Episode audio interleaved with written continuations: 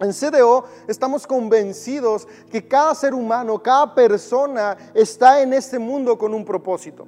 Creemos que cuando eh, eh, conectamos con Dios podemos experimentar su amor y su amor siempre nos va a llevar a avanzar en plenitud en esta vida, a avanzar en nuestro propósito en esta vida. Pero justamente es el amor de Dios el que abre nuestra conciencia y el que nos permite poder encontrar herramientas prácticas para seguir creciendo y avanzando en nuestro día a día. Todos en esta vida tenemos sueños, todos en esta vida tenemos planes, todos tenemos propósitos, pero la realidad es que los sueños, los planes y los propósitos no llegan por sí solos, se tienen que construir y me encanta que en Dios podemos encontrar esas herramientas que nos ayudan para construir nuestra vida y seguir construyendo ese propósito increíble que Dios nos ha dado. Hace unos, unas semanas estuvimos viendo nuestra serie sobre la importancia de los pensamientos, porque nuestros pensamientos determinan nuestras acciones y nuestras acciones determinan el rumbo de nuestra vida. Pero somos seres integrales, además de tener nuestra mente, que es súper importante, también tenemos nuestro espíritu. Y nuestro espíritu es una parte fundamental en el desarrollo de nuestra vida, en el desarrollo de nuestros sueños, en el desarrollo de nuestras metas y en el desarrollo de nuestra relación relación con Dios como nuestro Padre. ¿Sabes? Nuestro espíritu es el neuma.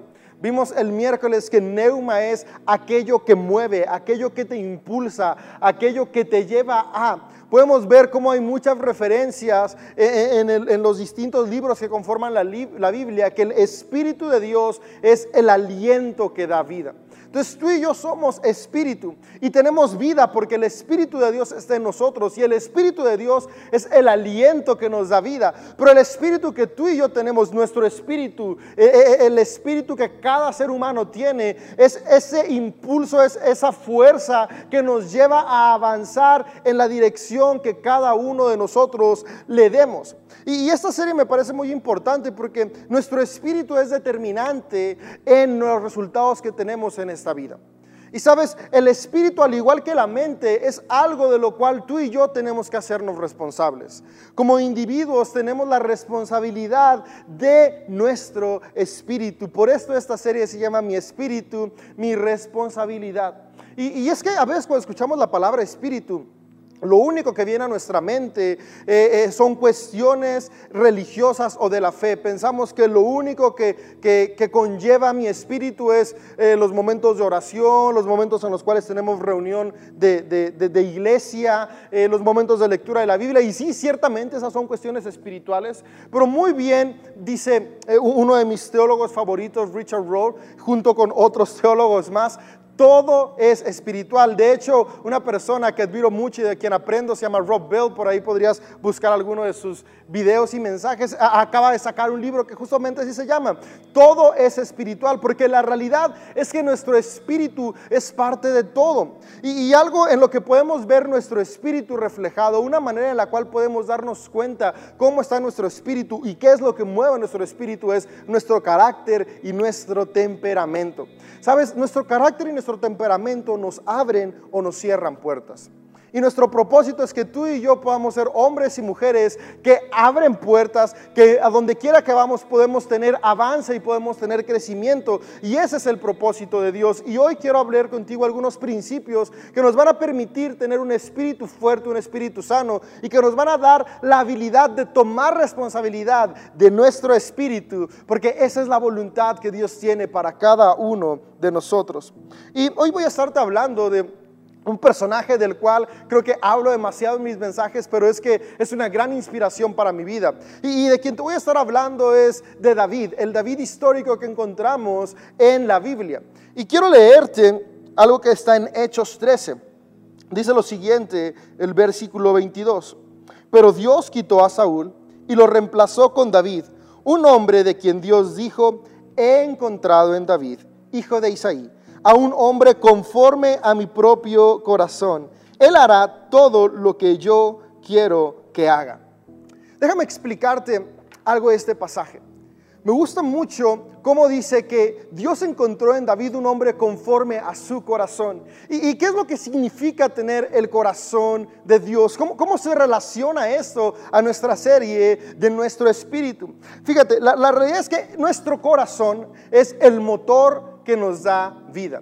Nuestro corazón es esa bomba que nos permite estar vivos a cada uno de nosotros. Es lo que bombea la sangre y la sangre circulando por todo nuestro cuerpo lleva el oxígeno que producen nuestros pulmones y también regresa el dióxido de carbono y es lo que nos permite estar vivos. Nuestro corazón latiendo es sinónimo de vida. El corazón es aquello que nos mueve.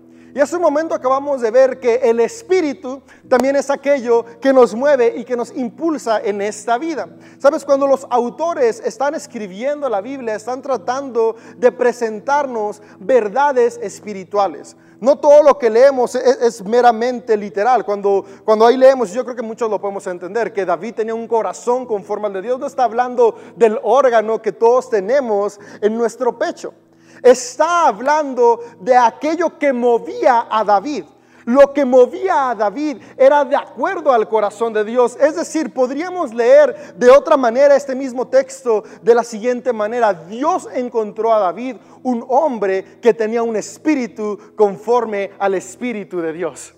Dios encontró en David un hombre que tenía un espíritu conforme al espíritu de Dios, porque si el corazón es lo que nos mueve, y es sinónimo del Espíritu, es lo que nos mueve. Por lo tanto, lo que el autor de Hechos está refiriendo es que David era un hombre que tenía un carácter como el carácter de Cristo. Y ese carácter que él tenía fue lo que lo llevó a alcanzar y ser ese hombre tan increíble del cual hasta el día de hoy se sigue recordando, el cual hasta el día de hoy nos sigue inspirando y del cual yo creo que tú y yo podemos aprender, porque sabes que tu vida, mi vida, nuestra vida está desarrollada y fue creada para vivir en plenitud. Tu propósito está en ti para que juntos podamos crecer. Y yo me puesto a pensar, ¿qué, ¿Qué, es este corazón de David? ¿Cómo era este espíritu de David que lo llevó a, que fuera un espíritu como el de Dios? Y que lo llevó a alcanzar todo lo que él alcanzó. Y, y, buscando en su historia, leyendo su historia, conociendo su historia, que tú puedes encontrarla en el libro de Samuel, en los libros de Samuel, ahí puedes encontrar la historia de este hombre tan increíble. Puedo, puedo encontrar varias cosas que David tenía. David era un hombre con un espíritu de humildad puede encontrar cómo él no le huía a los diferentes trabajos y posiciones. Él estaba dispuesto a hacer lo que tuviera que hacer porque él sabía que su valor no dependía de lo que hacía. Él tenía un corazón humilde, era alguien que cuidaba las ovejas de su papá, aun cuando él ya se le había dado la promesa de que iba a ser un rey. Me encanta ver cómo David, aunque él sabía que tenía un propósito increíble, este, e, e, esta promesa no se le subió a la cabeza, porque David tenía un espíritu de humildad. Y aunque él sabía que él estaba destinado a ser un rey, él seguía cuidando las ovejas de su padre con responsabilidad, con entusiasmo. Él seguía haciéndolo porque su corazón estaba en el lugar correcto. Un corazón de humildad es un corazón que sabe que nuestro valor no depende de lo que tenemos, ni de lo que hacemos, depende de lo que somos y todos y todas somos hijos e hijas de Dios. Y esto lo tenía muy claro David. David tenía un espíritu de humildad. Otra cosa que yo puedo encontrar en David que lo hacía tener un espíritu conforme al de Dios es que David era un hombre de paz y alegría. Ahora, la paz y la alegría, tú y yo a veces pensamos que tiene que ver con las circunstancias. Tenemos que tener circunstancias adecuadas y correctas para tener paz y alegría. Pero la paz y la alegría es, no es no, no, no, no tienen que estar meramente marcadas por las circunstancias que nos rodean. La paz y la alegría que David tenía es que lograba tener un corazón confiado aún en medio de las dificultades. Él lograba tener un corazón agradecido aún en medio de las dificultades que lo rodeaban. Y esto en David le permitía tener un espíritu que estaba conforme al de Dios. David tenía paz y alegría. David tuvo un espíritu paciente. Me encanta poder ver en David cómo él no se apresuró a tomar lo que le había sido prometido. Sabes, a David se le prometió el reino de Israel. Sin embargo, él tuvo la paciencia suficiente para que su carácter fuera formado, para que sus habilidades fueran creciendo, hasta llegar al momento en el cual él podía estar listo y preparado para tomar el trono. Podemos encontrar en la historia cómo David tuvo paciencia para pasar de ser pastor a ser parte del ejército de Saúl, el rey actual, eh, en la historia de David, el, el rey que lo precedió, a quien él iba a sustituir tuvo la paciencia de ser parte de su ejército hasta llegar a ser parte de los que dirigían el ejército y al final convertirse en el general. Sabes, tú y yo lo leemos y vamos en un mismo capítulo, leemos dos, tres sucesos que pasan, pero la realidad es que pasaron años en la vida de David.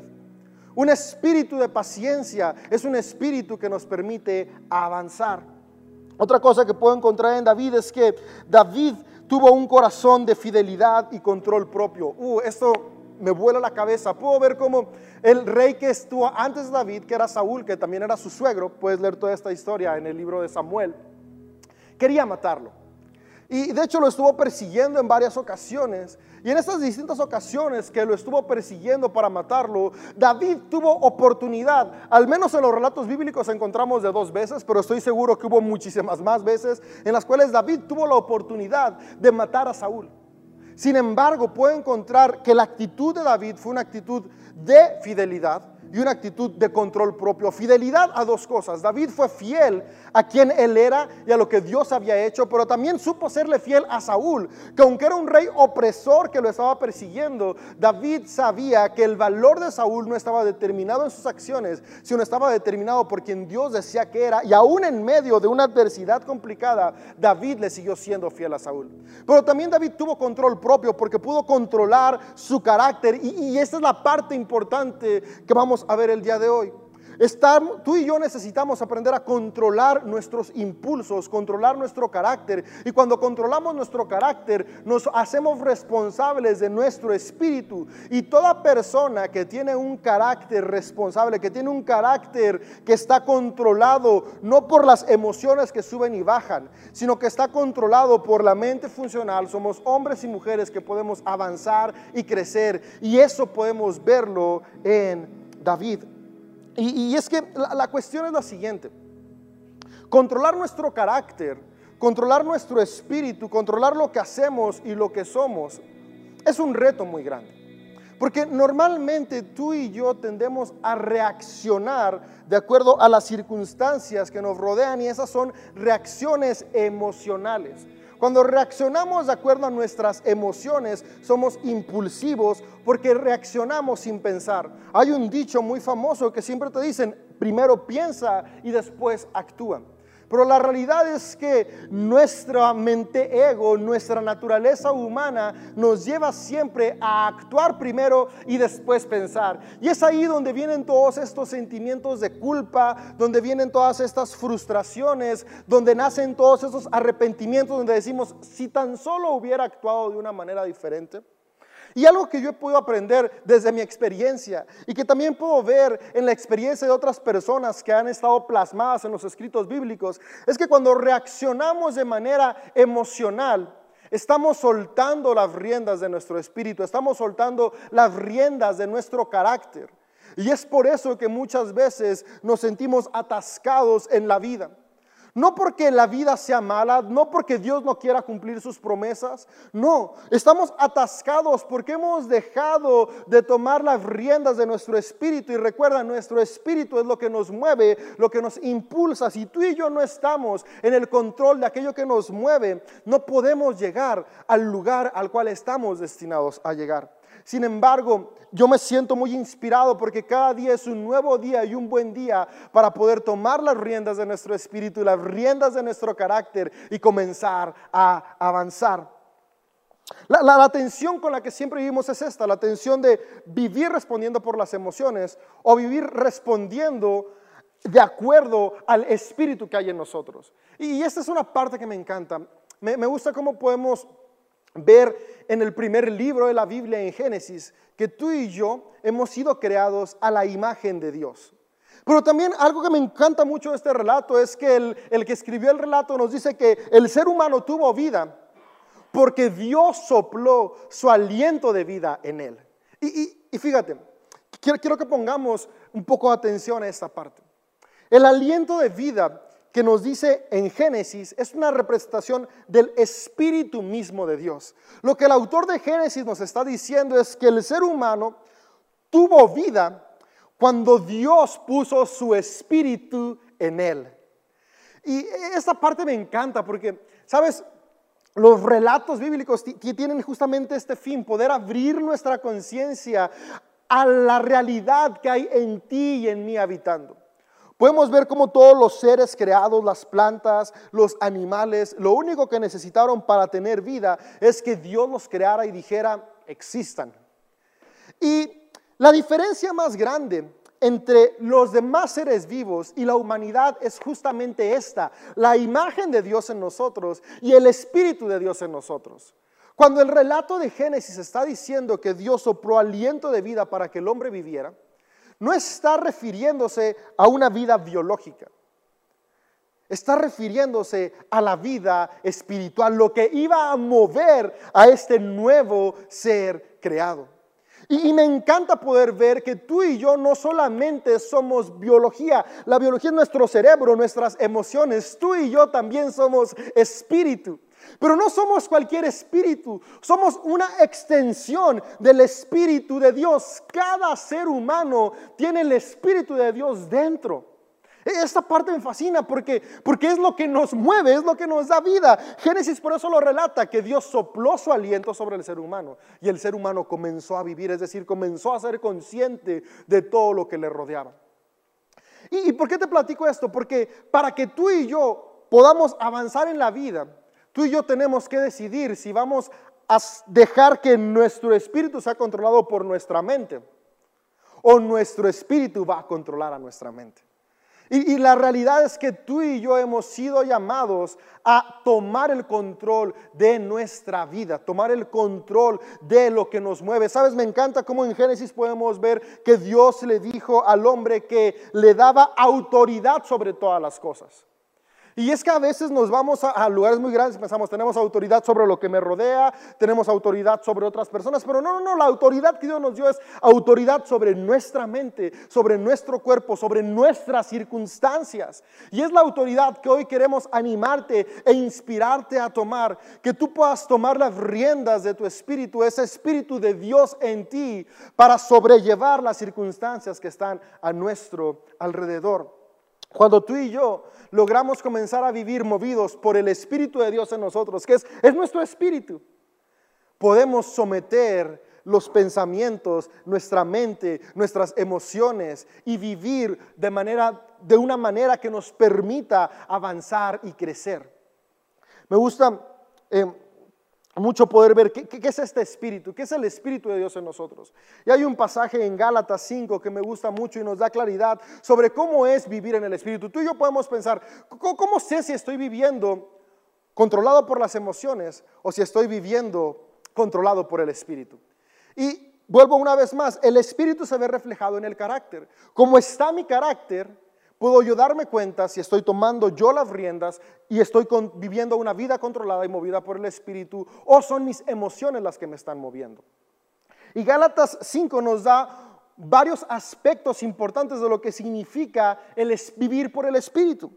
Dice, en cambio, la clase de frutos que el Espíritu Santo produce en nuestra vida es amor, alegría, paz, paciencia, gentileza, bondad, fidelidad humildad y control propio. No existen leyes contra esas cosas. ¡Wow! ¡Qué increíble pasaje! ¿Quién no quisiera tener un carácter así? Yo cada vez que leo estos frutos del Espíritu son, son, son reflejos del carácter de cada persona de un carácter sano en las personas. Un carácter sano es una persona que ama. Una persona con un carácter sano es una persona humilde. Con un carácter sano somos personas fieles, con control propio, con bondad, con gentileza. Básicamente Gálatas 5 lo que nos está diciendo y expresando, nos está modelando cómo es un ser humano con un carácter sano. Por lo tanto, un carácter sano siempre será fruto de un espíritu sano. Y un espíritu sano siempre es el fruto de una conexión directa y una conciencia de que el espíritu que está en nosotros es el mismo espíritu del Creador nuestro Padre, nuestro Dios. Y cuando entendemos que tenemos el Espíritu de Dios en nosotros, nos damos cuenta que todo ser humano, tú, yo, sin importar nuestra edad, nuestra temporada y nuestras circunstancias, tenemos la capacidad de tener un espíritu sano, por lo tanto tener un carácter sano. Y un carácter sano siempre abre puertas, un carácter sano siempre te lleva a crecer y a avanzar sin importar las temporadas en las cuales estemos atravesando. Y mi deseo y mi propósito para ti el día de hoy es que tú y yo podamos ser inspirados a tener una vida que tiene los frutos del Espíritu en nosotros. Y es que a veces llegamos a pensar que el Espíritu es nada más para aquellos que se portan bien. El Espíritu es nada más para aquellos que llevan una vida de contemplación espiritual y religiosa constante. El Espíritu es nada más para unos cuantos, para unos pocos. Y tal vez Tú como yo en algunas ocasiones hemos llegado a descartarnos y a pensar, ¿sabes qué? Yo no puedo tener control de mi espíritu, yo no puedo tener un espíritu conforme al de Dios porque no soy suficientemente bueno, porque no lo merezco, porque no, no soy alguien que alcance ese estándar. Pero el profeta Joel escribió algo que a mí me llena de esperanza y me encanta. Y el profeta Joel escribió y dijo, entonces, después de hacer todas estas cosas, derramaré mi espíritu sobre toda la gente. En Joel 2.28 puedes encontrar esta parte. Y e, e, este verso me encanta porque el Espíritu de Dios no es para unos cuantos, no es para unos escogidos, es para todas las personas. Dice, derramaré mi espíritu sobre toda la gente. No dice sobre algunos, sobre los que crean en mí, sobre los que se porten bien, sobre los que lleven bien sus disciplinas espirituales. No, no, no, dice sobre toda la gente. Y esto me remota una vez más al relato de Génesis 2, donde podemos ver que Dios sopló su aliento sobre la humanidad. El Espíritu de Dios está en todos nosotros, en todos los seres humanos. Lo que quiere decir que todos tenemos el potencial de tomar las riendas de nuestra vida desde el Espíritu que Dios ha depositado en nosotros. Si tú, yo, todos tenemos el Espíritu de Dios porque todos hemos sido creados a su imagen y semejanza. La cosa es que vivimos sin la conciencia de que ya está en nosotros. Pero el día de hoy yo quiero decirte que el Espíritu de Dios ya está en ti. Y mi deseo es que tú y yo hoy podamos abrir nuestra conciencia a esa realidad y desde esa realidad comenzar a vivir de manera diferente. Imagina lo siguiente. Imagina que, que tú sin saber tienes una tía o un tío multimillonario no lo conoces, no sabes que existe. Pasa el tiempo, vive sus años, llega a la vejez, muere sin haberse casado ni tener herederos. Y resulta que antes de morir, él decide depositar toda su fortuna en una cuenta de banco a tu nombre. Y él muere, pero no hay nadie que te avise. Y durante 20, 30 años tú vives una vida normal, como lo has vivido hasta el día de hoy, no una vida de millonario. Sin embargo, desde hace años tú ya has sido millonario porque ese dinero ya lo ha depositado ahí tu tío o tu tía que te dejó esa herencia. Y de repente un día alguien viene y te dice, ¿sabes qué? Hace 20 años alguien te depositó X cantidad de millones. Ahora son tuyos y siempre han sido tuyos. Sabes, durante esos 20 años que tú no los tuviste, que tú no los, los disfrutaste, no significa que no los hayas tenido. Ya eran tuyos, porque la cuenta ya estaba a tu nombre. Simplemente tú no eras consciente de ese regalo que tenías. Y cuando no somos conscientes del regalo que tenemos, pues no podemos vivir disfrutando y tomando ese regalo que se nos ha dado. Sin embargo, desde el momento en que tú eres consciente que te han dejado un regalo extraordinario, vas a empezar a utilizarlo.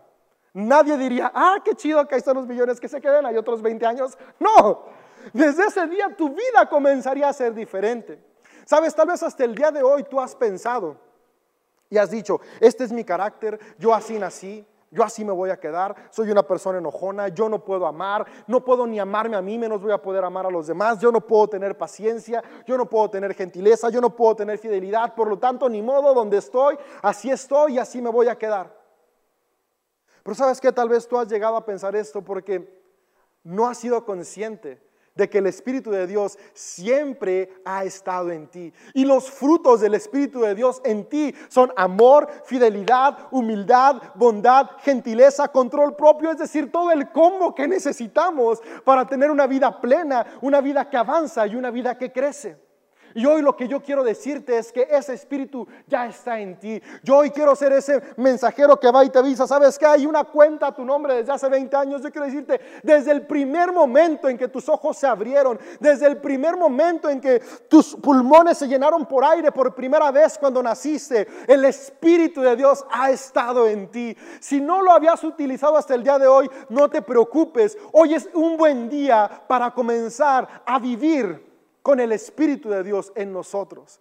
Y comenzar a decir, tengo un espíritu, es mi responsabilidad. Y a partir de hoy comenzar a actuar de acuerdo a esos frutos, los frutos del Espíritu de Dios en nosotros. Porque de verdad piénsalo, ¿qué persona que ama no va a tener una mejor vida? Que se ama a sí mismo, que ama a los demás y que pueda amar a Dios. ¿Qué persona con paciencia? La paciencia, ¿cuánta la necesitamos? Yo me he dado cuenta que muchos de mis fracasos hoy en día son consecuencias de no haber tenido paciencia. Pero si el Espíritu de Dios está en mí, quiere decir que yo puedo responsabilizarme de mi carácter impaciente. Porque hay paciencia dentro de mí. Y a partir de hoy ser consciente y actuar con paciencia. ¿Cuántos problemas hemos tenido por infidelidad? Y no me refiero únicamente a infidelidad matrimonial, que sí es un problema muy grande, pero infidelidad a quién somos, infidelidad a quién hemos sido llamados a ser, infidelidad al gran valor que hay en nosotros.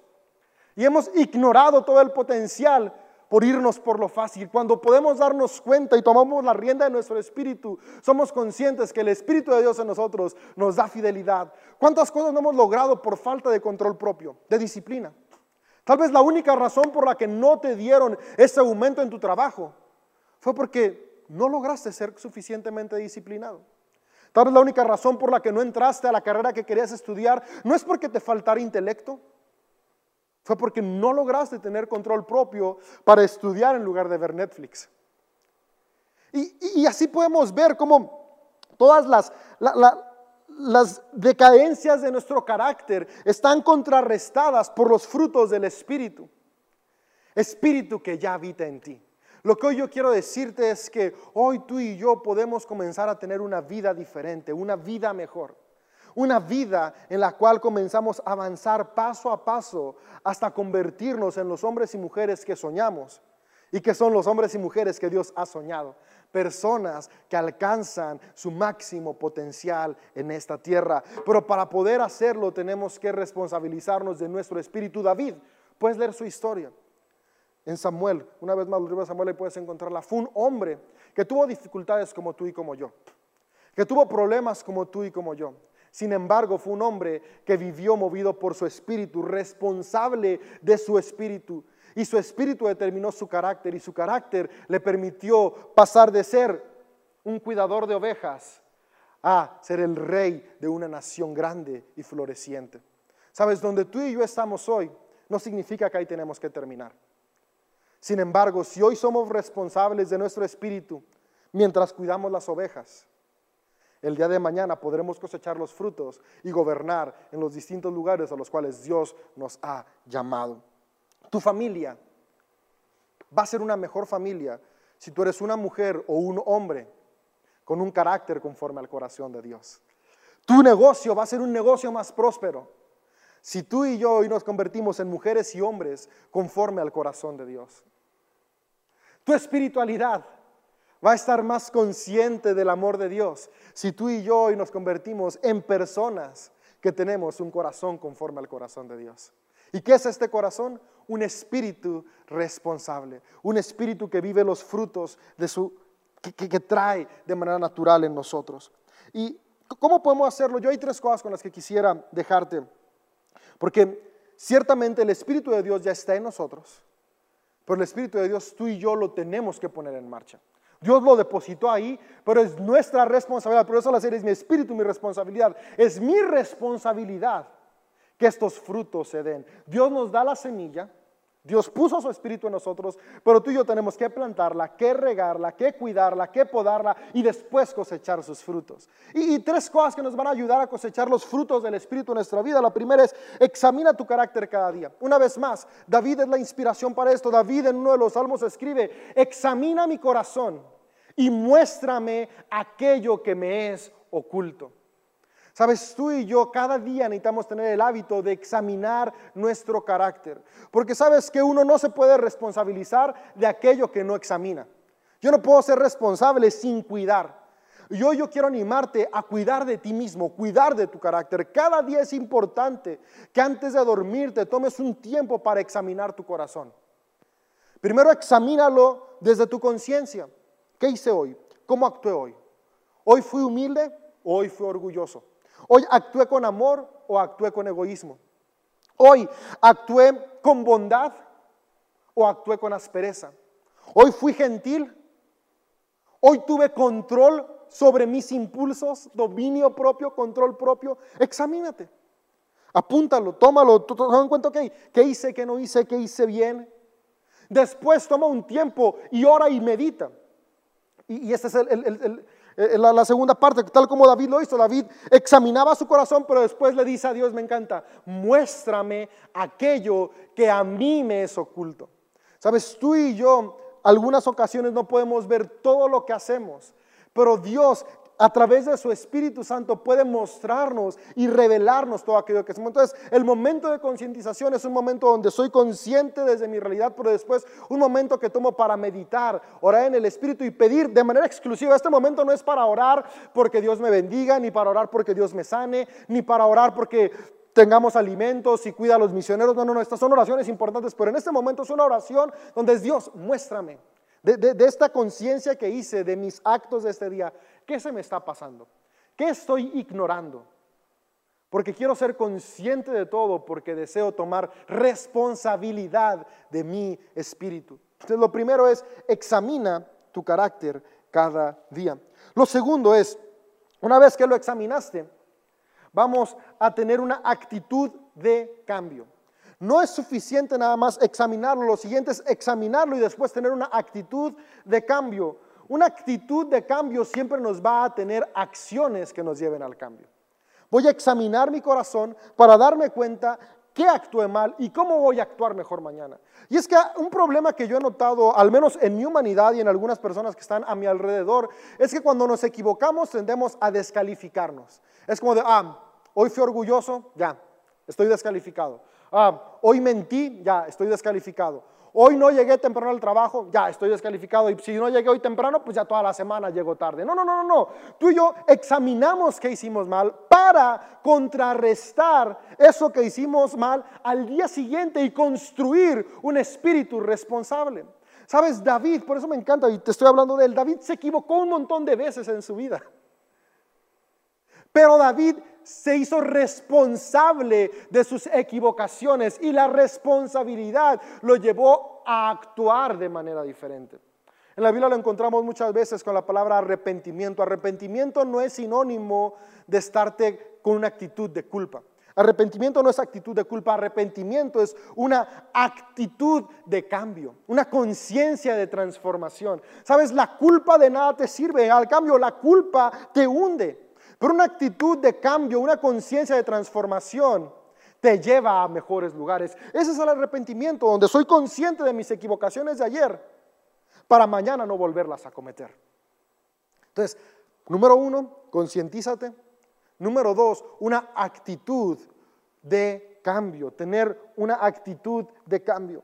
Ese es fundamental porque es la actitud de responsabilidad. La actitud de cambio es responsabilidad. Podemos encontrar en los escritos cómo se nos invita de manera constante a arrepentirnos de nuestros malos caminos para poder ir a lo mejor. Arrepentirnos de nuestros malos caminos es esto que te digo, tomar conciencia de una actitud de cambio. ¿Qué hice mal ayer para que mañana sea mejor?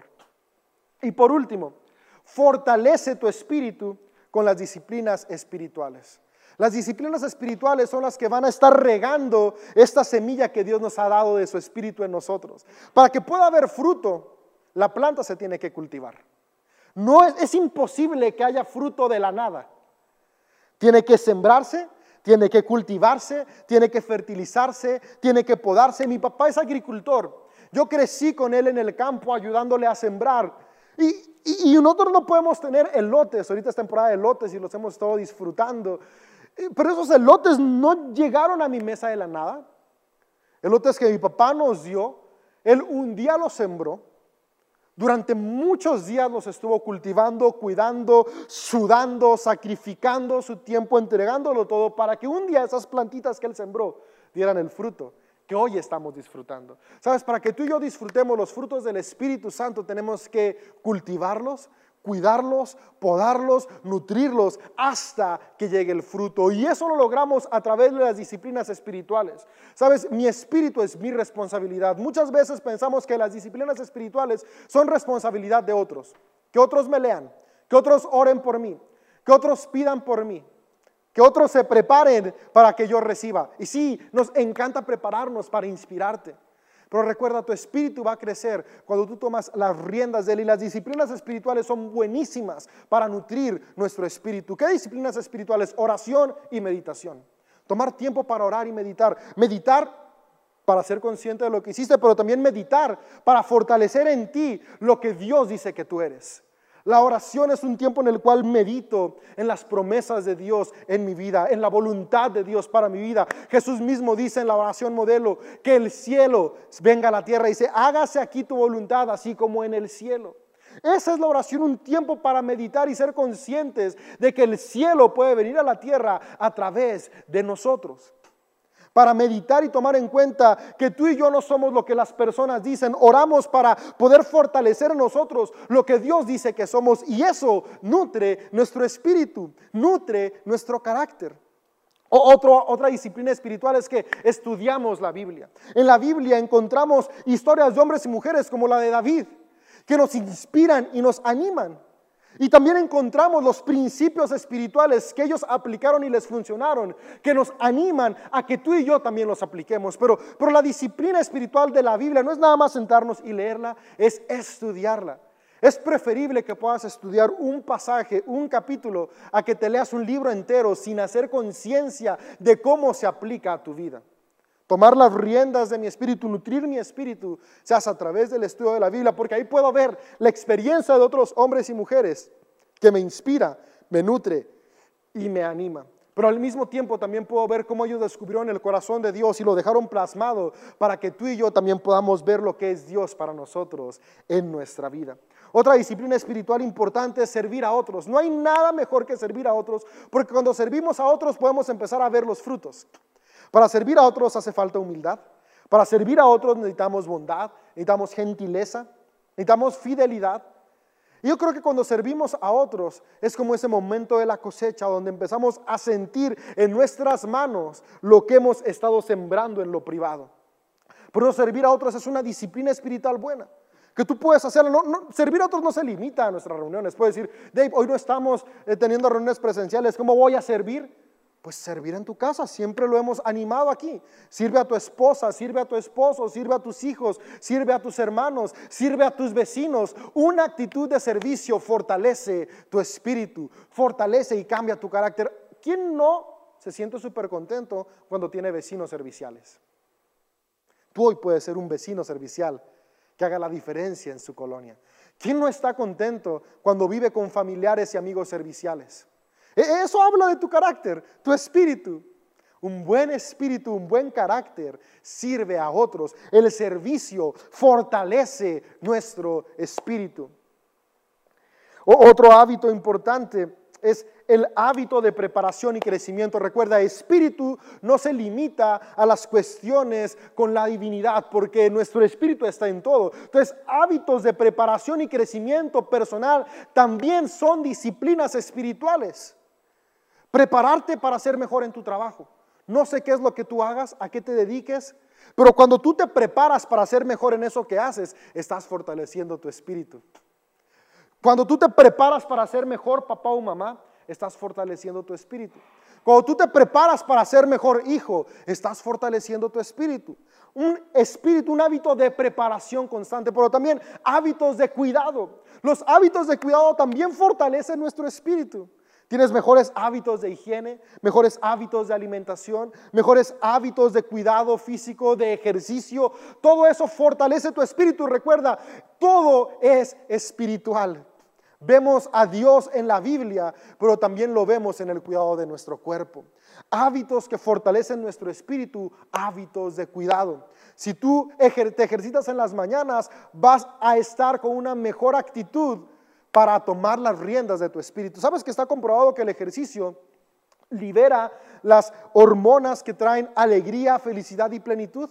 Y si estás, comienzas tu día con alegría, comienzas tu día con un cerebro oxigenado, de mejor manera puedes tomar las riendas de tu espíritu. Sin embargo, si comienzas tu día sin oxigenación, es más fácil que cuando menos acuerdes, las emociones ya tomaron el control de tu vida y dejamos de ser responsables y empezamos a culpar a los demás. Es por eso que podemos ver que hábitos de cuidado también fortalecen nuestro espíritu.